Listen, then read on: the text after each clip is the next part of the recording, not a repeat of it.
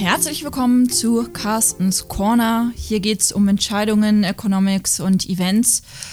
Und ähm, dieses Mal haben wir etwas ganz Besonderes für euch. Ich bin Inga, Economist bei ING und sitze hier mit Carsten Czeski, unserem Chefvolkswirt. Und äh, das, dieses Besondere an der heutigen Folge ist die marktbewegende EZB-Entscheidung. Carsten, was wurde denn beschlossen? Warum war dieses Treffen denn so wichtig und warum hat es die Märkte bewegt? Hallo Inga, das Treffen war wichtig. Warum? Weil wir aktuell wieder so ein bisschen die Unsicherheit in der Konjunktur haben. Die Märkte sich fragen, reicht das, reicht das nicht? Ähm, wo geht die EZB hin? Fragen sich alle sechs Wochen. Ähm, aber wir hatten natürlich im Dezember noch eine EZB, die sehr optimistisch war. Ja, auch über die Wachstumsaussichten, die davon ausgingen, dass die, die Konjunktur in der Eurozone sich ziemlich schnell erholen würde. Und das war so ein bisschen die Frage, bleibt die EZB bei ihrem Konjunkturoptimismus? Ähm, und wenn nicht, was würde dann darauf passieren? Es gab in den, in den Tagen vor der EZB-Entscheidung auch einige Spekulationen ähm, darüber, dass äh, es doch so ein bisschen Gerüchte gab, ob die EZB nicht äh, sich doch ein bisschen bewegen könnte. Könnte sie den Banken zum Beispiel noch wieder neue Liquidität zur Verfügung stellen oder wartet sie noch damit? So, und das ist ein bisschen, ähm, das war die Spannung vor dem letzten Treffen. So, was kam dann wirklich raus? Es kam eigentlich eine EZB ähm, raus, die deutlich negativer eingestellt ist, was die Konjunkturaussichten angeht in der Eurozone. Und es war eine EZB, die ähm, versucht hat, sehr proaktiv zu sein. Was heißt proaktiv in diesem Sinne? Sie hat einige Maßnahmen getroffen. Die äh, einfachste, um zu erklären, war eine weitere Liquiditätsspritze für die Banken. Ähm, das heißt, sogenannte ähm, TLTROs. Das sind, ähm, sind ähm, ähm, Kredite für Banken, in diesem Fall nur über zwei Jahre, die die Banken auch dann zurückzahlen müssen, ähm, zum Zinssatz von null und eventuell sogar zu einem Zinssatz von mit, mit negativen Zinsen. So, damit möchte die EZB erreichen, ähm, dass Banken keine Liquiditätsprobleme haben und damit weiterhin ihre Rolle als Kreditgeber für die Realwirtschaft erfüllen. Äh, ja, erfüllen. So, darüber hinaus wurde noch entschieden, dass man die sogenannte Forward Guidance, das ist dieses Versprechen der EZB, um den Zins bisher mindestens bis zum Ende des Sommers 2019 unverändert zu lassen. Die hat man jetzt verlängert und hat gesagt, der Zins wird halt bis mindestens Ende des Jahres äh, un unverändert bleiben. Ähm, und dann haben wir noch angekündigt, dass äh, daran verbunden im Grunde genommen auch die Reinvestitionen des Anleihenkaufprogramms noch ähm, über eine lange Zeit äh, beibehalten werden. So, das, ist, das sind unheimlich technische Maßnahmen und man muss dann gucken, was, was möchte die EZB damit eigentlich erreichen. Ähm, die EZB möchte aktuell erreichen, dass sie ihre lockere Geldpolitik weiterhin verlängert als vorher angenommen. Ja, das ist so ein bisschen eigentlich, das hört sich unspektakulär an, ähm, denn eigentlich wäre sozusagen ähm, die lockere Geldpolitik jetzt im Laufe des Jahres langsam zurückgegangen, weil dann auch die ersten Banken ihre Kredite an die EZB hätten zurückzahlen müssen. Und jetzt ähm, verzögert im Grunde genommen die EZB diese eingebaute Normalisierung ihrer Geldpolitik. Und das Ganze, weil sie eben jetzt ihre Konjunkturprognosen angepasst hat. Wie genau, was hat sie denn da beschlossen? Ja, was sie halt, äh, ähm, was angepasst wurde, das sind ja die sogenannten, die, das sind ja nicht, das sind die Prognosen der Mitarbeiter der EZB, wie es so schön äh, heißt, nicht unbedingt des Rates der EZB. Ähm, ja, diese Prognosen werden alle drei Monate erstellt und was kam jetzt dabei raus? Die Wachstumsprognosen für dieses Jahr wurden deutlich nach unten revidiert auf 1,1 Prozent und äh, für die äh, darauffolgenden Jahre erwartet sie eine leichte Beschleunigung wieder von um 1,6, 1,7 Prozent.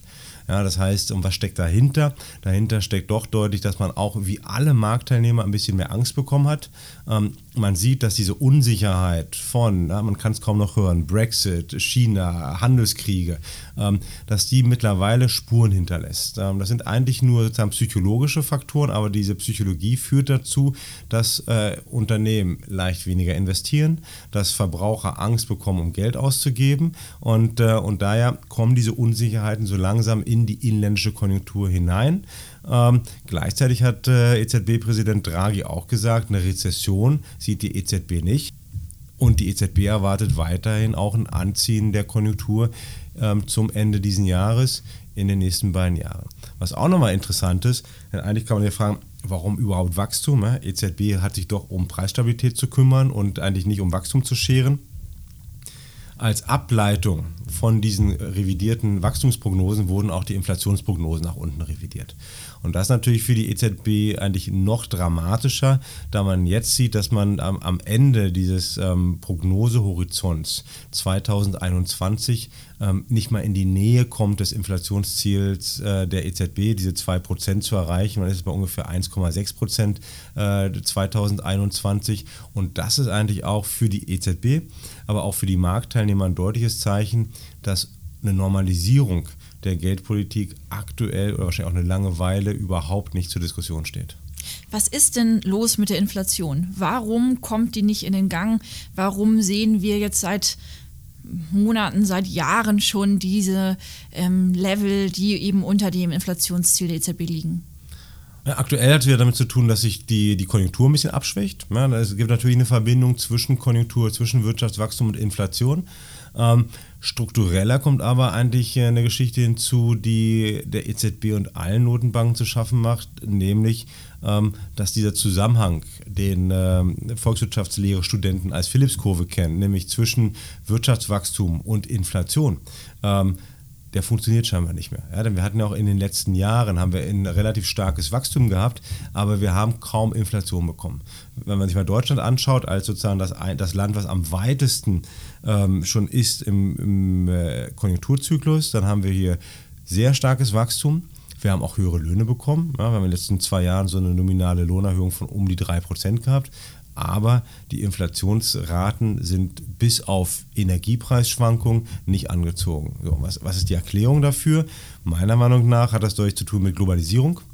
Wir sind im, im äh, weltweiten Konkurrenzstreit. Ähm, das heißt, diese höheren Löhne können auch nicht von Unternehmen wieder weitergegeben werden in Form von, höherer, von höheren Preisen. Ähm, was wir auch sehen, ist äh, Digitalisierung, ähm, ein Trend, der meiner Meinung nach zu wenig noch analysiert wurde, auch, weil es zu wenig Daten gibt. Aber das funktioniert so, dass Digitalisierung dazu führt, dass wir eigentlich immer mehr Preistransparenz haben. Wir alle können mittlerweile jeden einzelnen Preis im Internet vergleichen. Vergleichbarkeit senkt eher die Preise. Ähm, Digitalisierung führt auch dazu, dass äh, ähm, Dienstleistungen mobil geworden sind. In der Vergangenheit war das so, Dienstleistungen ähm, waren niemals mobil, hatten dadurch im Grunde genommen auch eine höhere Preismarge, die man, die man fragen konnte. Dadurch, dass ich auch wieder im Internet Dienstleistungen mir anschauen kann und vergleichen kann, ähm, ist auch hier wieder ein Druck nach unten auf die Inflation. Und, äh, und das führt halt aktuell dazu, dass äh, das wirklich auch eine einigermaßen gut laufende Konjunktur nicht zu höherer Inflation geführt hat. So, jetzt sind wir sogar noch einen Schritt weiter. Jetzt reden wir darüber über eine Konjunkturabkühlung. Und da ist es ganz deutlich, dass äh, Inflation ähm, wirklich ähm, ähm, einfach nicht zu finden ist. Ja? Früher hieß es immer, Inflation ist irgendwie hinter, äh, hinter, unter jedem Stein und um jede Ecke zu erwarten. Aktuell ist Inflation wirklich weit und breit nirgends zu sehen. Das heißt, die Inflation wird auf absehbare Zeit nicht anziehen. Wir haben die Digitalisierung, die die Inflation niedrig hält. Und somit werden wir auch keine Zinserhöhungen erstmal sehen. Was bedeutet das denn jetzt für den Bankensektor, der doch mit das gebeutelte Kind ähm, zu sein scheint, zumindest in Deutschland? Ich denke, wir sollten nicht das, das Spielchen mitspielen von die, die armen Banken brauchen mehr Unterstützung. Ähm, aber was man natürlich erstmal ganz analytisch sich anschauen kann, ist, ähm, was, was, heißt diese aktuelle Geldpolitik für die EZB? Ähm, ja, das, das heißt, ich habe, habe sehr niedrige Zinsen ähm, und ich habe auch eine sogenannte flache Zinskurve.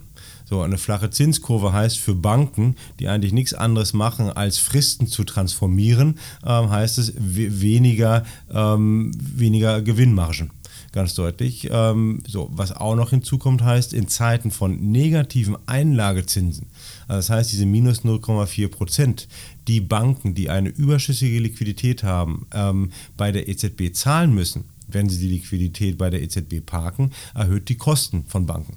Und das heißt, ich habe ähm, hab äh, Banken, die durch eine flache Zinskurve, die durch niedrige Zinsen ähm, weniger Gewinne machen können, auch teilweise noch äh, höhere Kosten haben Und dann kommt hinzu ein ganzer struktureller Wandel, nämlich Digitalisierung, ähm, weniger Filialen, ähm, ein, ein, verändertes Verhalten von, äh, von, von Bankkunden ähm, und ein großer Bedarf an ähm, ein, ein, großer Bedarf an Investitionen.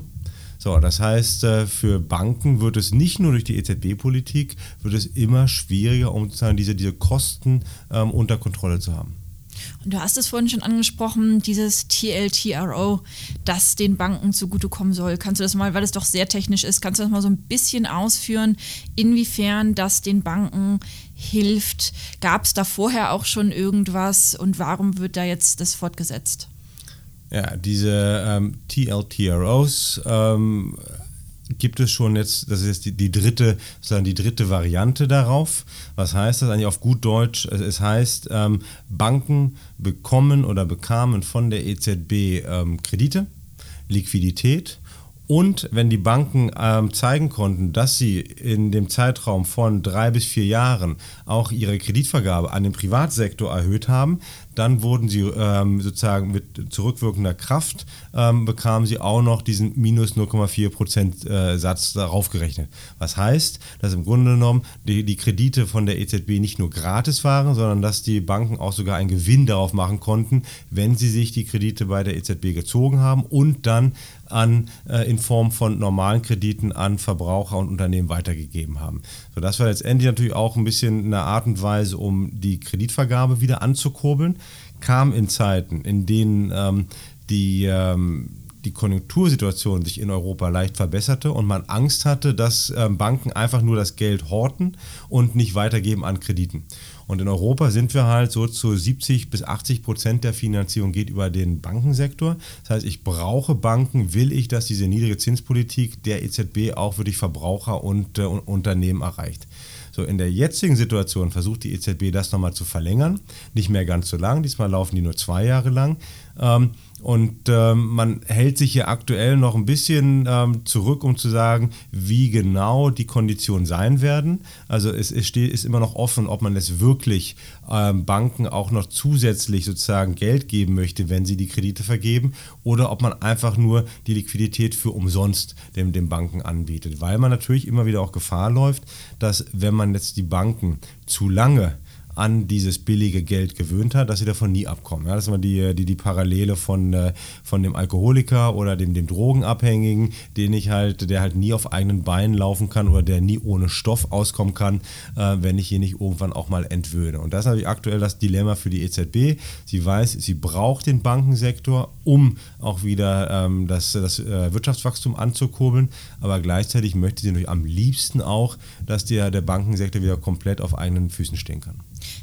Lässt sich denn aus den Daten erkennen, wer am meisten, äh, welche Banken am meisten profitiert haben von diesen Maßnahmen?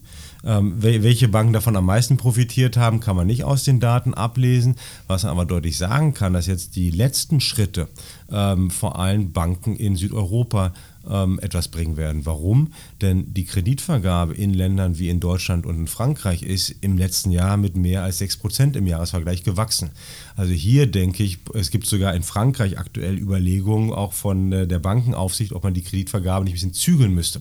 Ja, das heißt, äh, hier ist aktuell wirklich überhaupt gar keine Notwendigkeit da, um noch mehr an der Kreditvergabe anzukurbeln. Wo das Problem ist, ist das in, in Südeuropa, ähm, wo erstens die, äh, die, die Banken mehr Probleme haben, an ihre Liquidität zu kommen.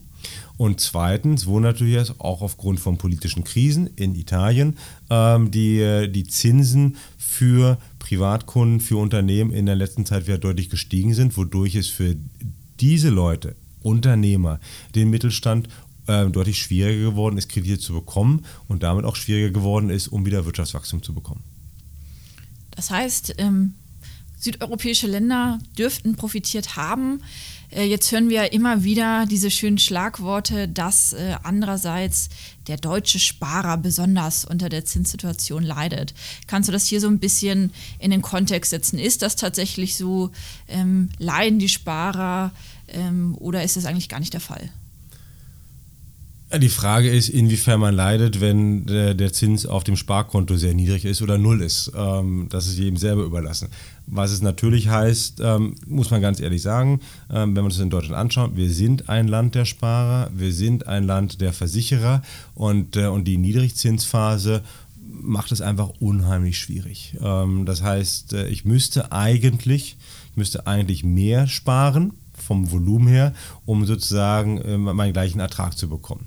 Also das ist, von daher sind natürlich niedrige Zinsen sind ein, ein Problem. Man kann, würde ich nicht richtig quantifizieren, wie hoch denn nun die Verluste sind, weil da steht natürlich auch gegenüber, und das darf man nie vergessen in Deutschland, da steht gegenüber, dass die EZB diese Politik ja nur gemacht hat, ähm, um die Eurozone zu retten, whatever it takes, ähm, von, von Herrn Draghi.